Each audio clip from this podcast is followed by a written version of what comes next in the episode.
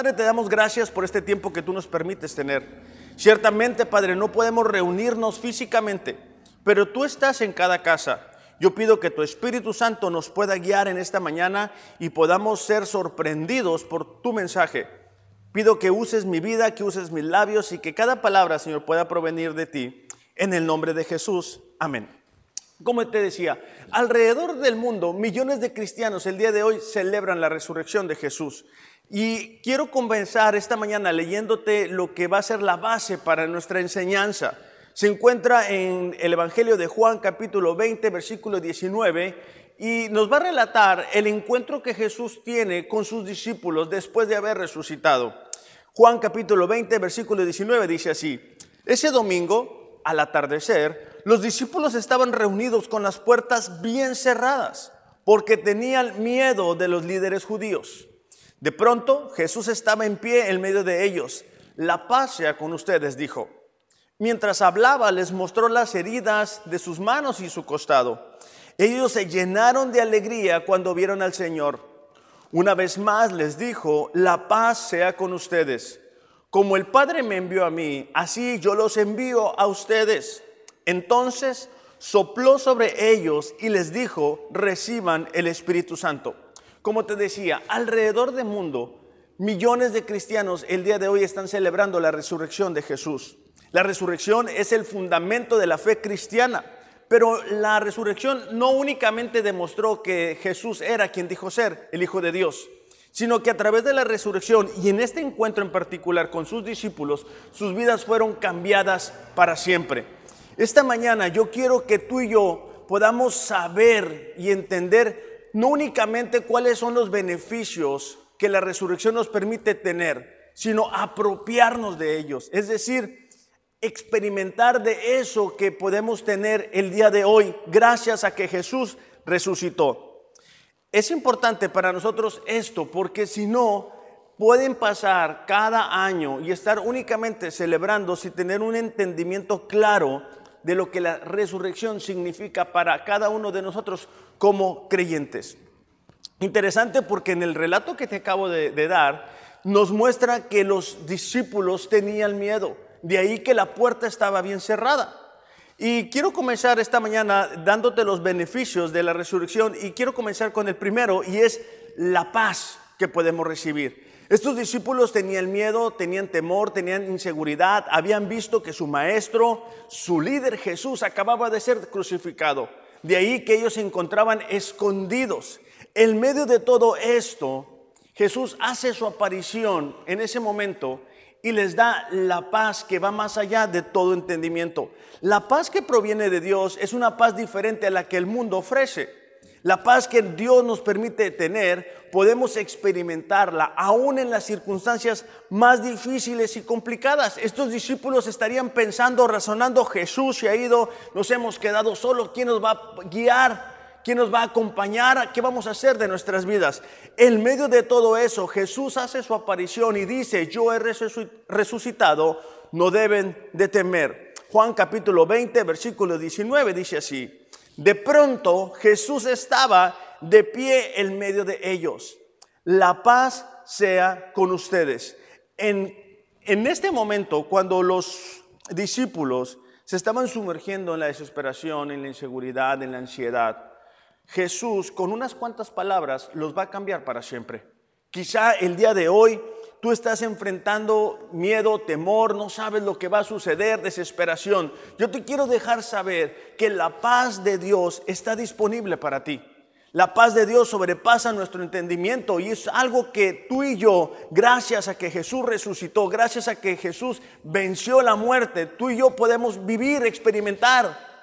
La ausencia de paz en la vida de cualquier persona va a causar siempre confusión, temor, malas decisiones, un sentido de soledad. Dios no quiere que vivamos así. Si nosotros creemos que todo esto nos va a terminar de hundir, vamos a estar ausentes de la paz que Dios nos quiere dar.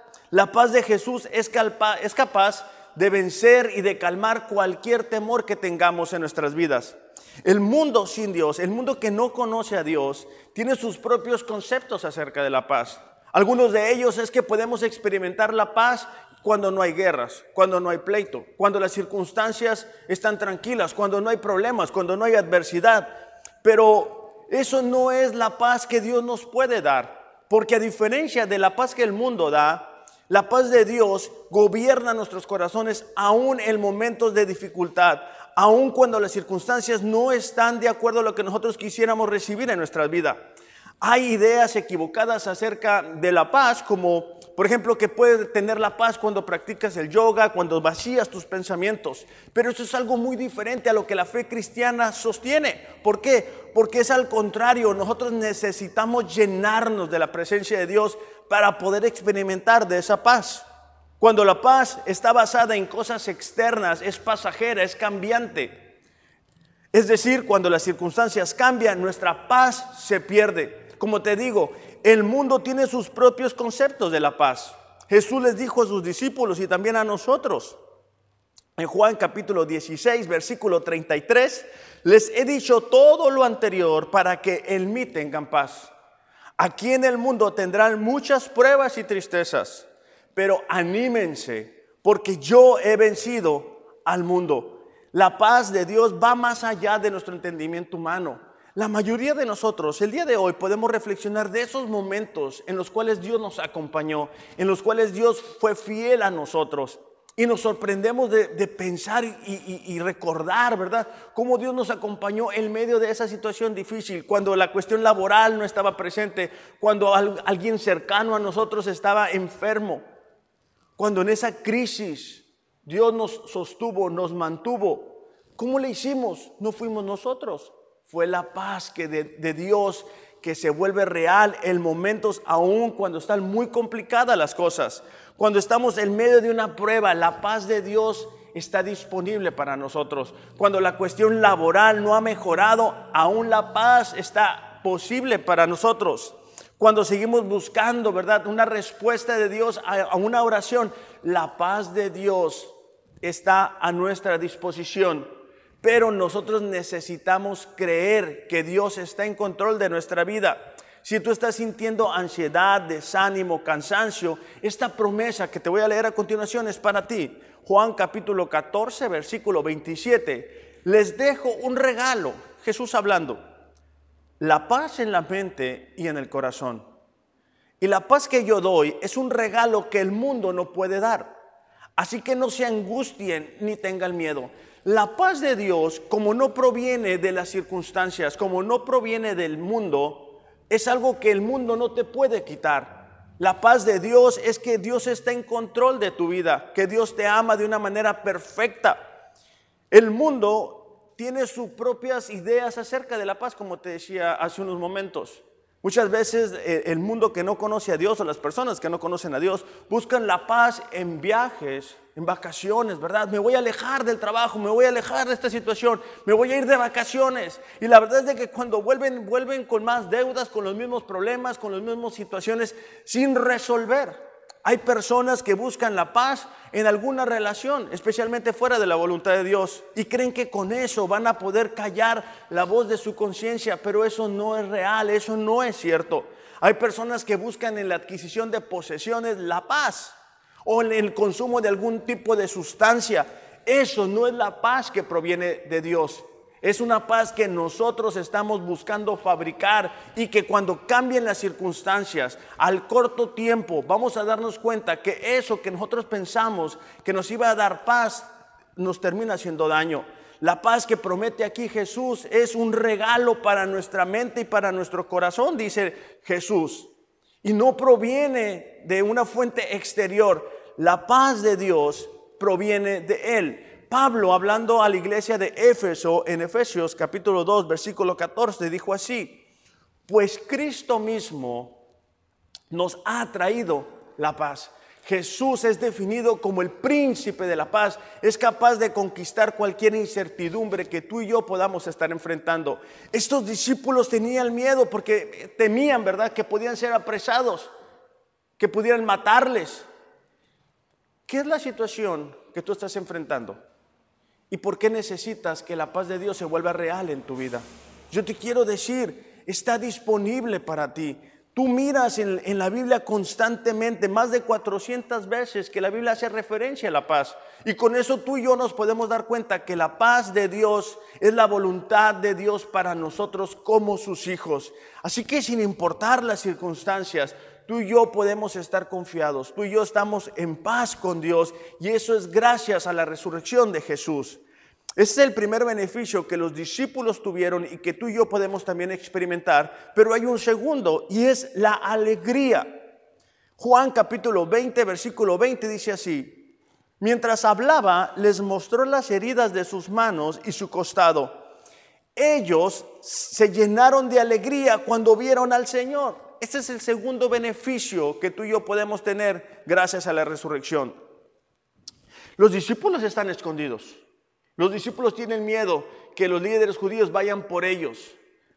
Y de pronto Jesús hace su aparición y sus corazones son llenos de alegría.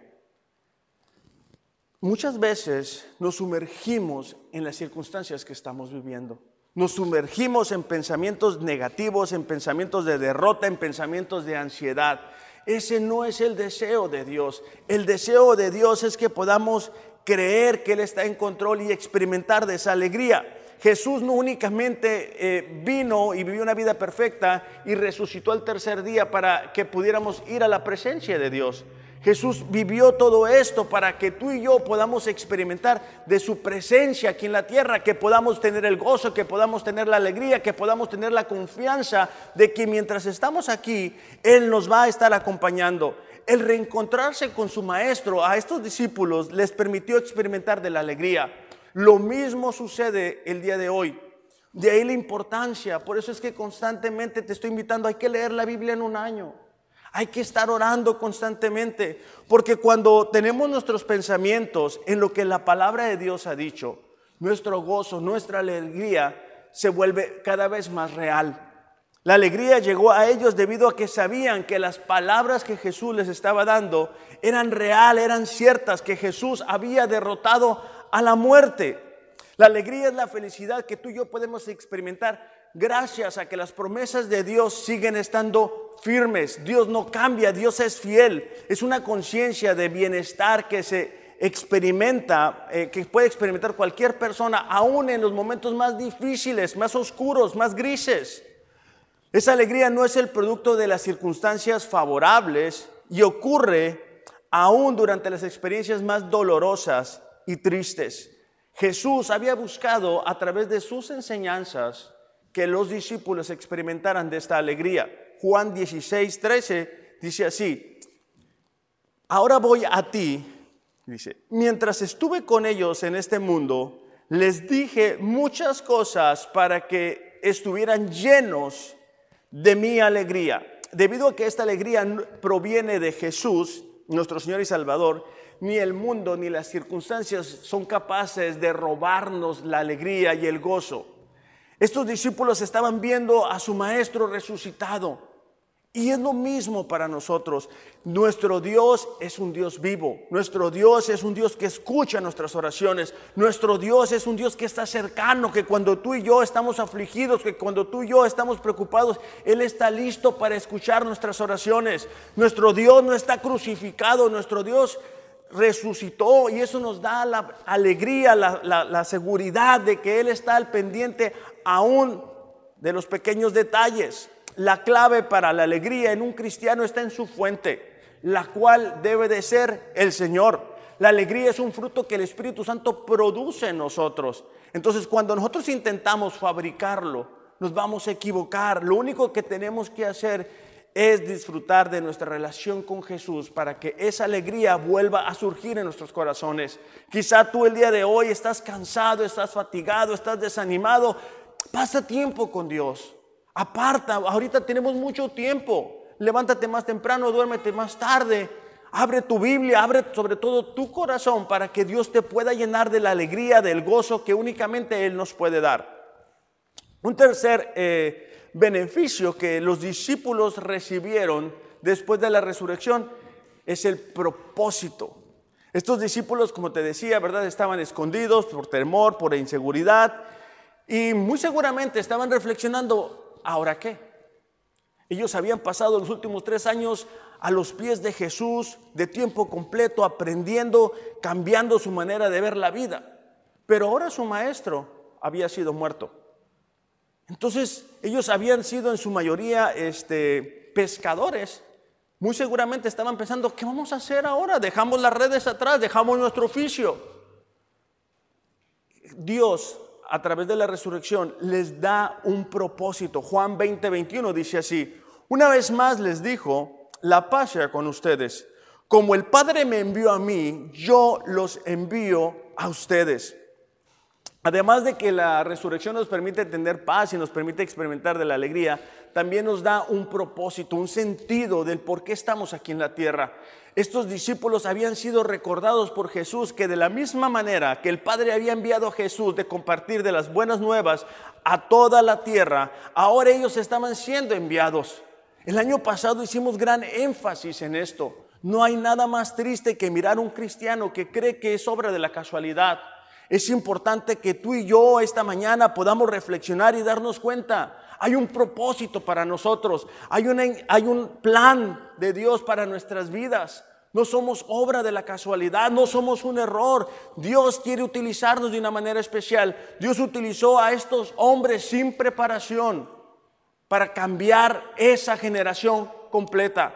¿Qué es lo que tú y yo necesitamos hacer para impactar la vida de las demás personas? Y cuando hablo de propósito, incluye todo lo que somos. Nuestro matrimonio tiene un propósito, nuestra familia tiene un propósito, nuestro trabajo tiene un propósito. Las pruebas que el día de hoy tienen un propósito, el día de hoy tú y yo estamos enfrentando pruebas, tienen un propósito formar nuestro carácter, que nos podamos dar cuenta dónde estamos fallando, en quién está puesta nuestra confianza. Aún nuestro pasado mismo tiene un propósito, pero sobre todo nuestro futuro tiene un propósito. Así que yo te quiero invitar a que tú puedas animarte, que tú puedas confiar en Dios, que tú puedas creer que no nos vamos a quedar todo el tiempo en esta cuarentena, que necesitamos impactar, que necesitamos bendecir la vida de las demás personas. Segunda de Corintios, capítulo 5, versículos del 17 al 20, dice así. Es Pablo hablando a la iglesia de Corinto. Esto significa que todo el que pertenece a Cristo se ha convertido en una nueva persona. La vida antigua ha pasado, una nueva vida ha comenzado. Y todo esto es un regalo de Dios, quien nos trajo de vuelta a sí mismo por medio de Cristo. Y Dios nos ha dado la tarea de reconciliar a la gente con Él. Pues Dios estaba en Cristo reconciliando al mundo mismo consigo mismo, no tomando más en cuenta el pecado de la gente. Y nos dio a nosotros este maravilloso mensaje de la reconciliación. Así que somos embajadores de Cristo. Dios hace un llamado, hace su llamado por medio de nosotros. Hablamos en nombre de Cristo cuando les rogamos vuelvan a Dios. Pablo está diciendo que ahora que tú y yo nos acercamos a Cristo, somos unas nuevas personas, somos nuevas criaturas. Pero no únicamente se trata de lo que Dios está haciendo en nuestras vidas, se trata de lo que Dios quiere hacer por medio y a través de nuestras vidas en la gente que nos rodea. Dice aquí que somos representantes, embajadores de Cristo, que tú y yo con nuestra manera de vivir, con nuestra manera de pensar, les estamos diciendo a la gente que nos rodea, que no conoce a Dios, vuelve a Dios. Sé que ahorita por la cuestión eh, de las restricciones no podemos salir de casa, pero muchas veces un mensaje, una llamada que podamos realizar diciéndole a esa persona que estás preocupado, que estás interesado en él o en ella. Entonces, es importante que en medio del tiempo que estamos enfrentando, no olvidemos que la gran comisión sigue vigente. Necesitamos ser creativos, necesitamos pedirle a Dios, ¿cómo puedo bendecir a las demás personas? ¿Cómo puedo alcanzarlas para Cristo? Una manera fácil, ponlos en tu lista de oración. Pídele a Dios la oportunidad para hacer ese mensaje, esa llamada. Y de esa manera recordemos que tenemos un propósito. Estos pescadores trastornaron su tiempo, trastornaron su generación. Y esta mañana yo te estoy invitando para que tú y yo podamos trastornar, podamos cambiar a la gente que nos rodea, esa gente que está en pánico, que nosotros puedan ver que no estamos así. ¿Por qué? Porque tenemos un plan, tenemos un propósito. Dios nos ha hecho sus representantes aquí en la tierra. Entonces, ese es el tercer beneficio que estos discípulos experimentaron, que les cambió la perspectiva de la vida, que les cambió la actitud en la que se encontraban llenos de temor, llenos de inseguridad, llenos de incertidumbre. Y lo mismo nos sucede a nosotros. Si esta mañana tú y yo podemos seguir creyendo, hey, tengo un propósito, tengo un plan, Dios no ha terminado conmigo, nuestra actitud va a ser muy diferente. Un cuarto beneficio, y este es muy importante para vivir la vida cristiana, es el Espíritu Santo, el poder del Espíritu Santo en nosotros. Es el cuarto beneficio, Juan capítulo 20, versículo 21. Entonces sopló sobre ellos y les dijo, reciban al Espíritu Santo. Jesús sabía que la misión que estos discípulos tenían les superaba, pero Jesús les da su misma presencia en sus vidas. Ellos serían capaces de ir a todas las partes y le hablarían a la gente para que se arrepintieran de su manera de vivir antes de conocerle. Y habría momentos en los que se sentirían solos, habría momentos que se sentirían desamparados, pero a través de la presencia del Espíritu Santo, ellos pudieron hacer lo que Jesús mismo hubiera hecho en la tierra. Lo mismo sucede con nosotros. Quizá tú estás familiarizado con este texto que te voy a leer, Hechos capítulo 1, versículo 8. Pero recibirán poder cuando el Espíritu Santo descienda sobre ustedes y me serán testigos y le hablarán a la gente acerca de mí en todas partes, en Jerusalén, en toda Judea, en Samaria y hasta los lugares más lejanos de la tierra. La capacidad de hacer cosas extraordinarias para personas ordinarias como tú y como yo es la presencia de Dios en nosotros. Dios no nos ha dejado solos mientras estamos aquí en la tierra. Dios nos ha regalado la misma presencia de Dios, de Jesús en nuestros corazones a través del Espíritu Santo. Por eso es que en momentos complicados, momentos difíciles, tú y yo podemos experimentar de su presencia. Ciertamente, te abro mi corazón, yo quisiera tenerlos aquí a todos, poderles abrazar como en algún domingo pasado lo hicimos. Pero de momento no lo podemos hacer, pero puedes experimentar de la presencia de Dios ahí en tu casa, en tu recámara, donde quiera que estés. Dios está contigo a través de la presencia del Espíritu Santo y Dios quiere seguir trabajando contigo como lo hizo con estos discípulos. Segunda de Corintios capítulo 3 versículo 18. Así que todos nosotros, a quienes nos ha sido quitado el velo, hablando de los cristianos, podemos ver y reflejar la gloria del Señor. El Señor, quien es el Espíritu, nos hace, fíjate en esta parte, más y más parecidos a Él a medida que somos transformados a su gloriosa imagen. Todos los días para nosotros como cristianos es la oportunidad de que el Espíritu Santo siga trabajando, que pueda seguir cambiando nuestra manera de pensar, que siga cambiando nuestra manera de vivir, que siga transformándonos a la imagen de Cristo Jesús. Cuando los discípulos escucharon que Jesús seguiría, ellos se pusieron muy tristes Fíjate la, promesa que les da. Eh, Juan 16, 7 dice así, en realidad a ustedes les conviene que me vaya, porque si no me voy, el Espíritu que los ayudará y los consolará no vendrá. En cambio, dice, si me voy, yo lo enviaré. Esta es la promesa que Jesús le estaba haciendo a los discípulos y es la misma promesa que nos hace a nosotros el día de hoy. Dios no nos ha dejado solos, Dios no nos ha dejado desamparados. Por eso es que celebramos la resurrección de Jesús. Estos son unos cuantos beneficios a los cuales tú y yo tenemos acceso, como cristianos, como creyentes, como hijos de Dios. Ahora, en esta oportunidad yo me quisiera dirigir a aquellas personas, si quizá alguien compartió este video y tú no has recibido a Jesús en tu corazón, Tú no has experimentado la transformación que solamente Dios puede realizar en, la vida de cualquier persona. Yo te quiero invitar que ahí donde tú estás puedas inclinar tu rostro, reconociendo que Dios es quien eres, eh, eh, Dios es, es quien te hizo, quien te ha dado el plan, quien te tiene un propósito para tu vida. Yo me, me gustaría dirigirte en una oración. Padre, eh, yo te pido por estas personas que están inclinando su rostro en casa. Señor, yo te pido que ellos puedan reconocer que te necesitan en sus vidas, que necesitan, Señor, que tú envíes a tu Espíritu Santo a vivir en ellos. para que comiences, Padre, una obra de transformación en sus vidas.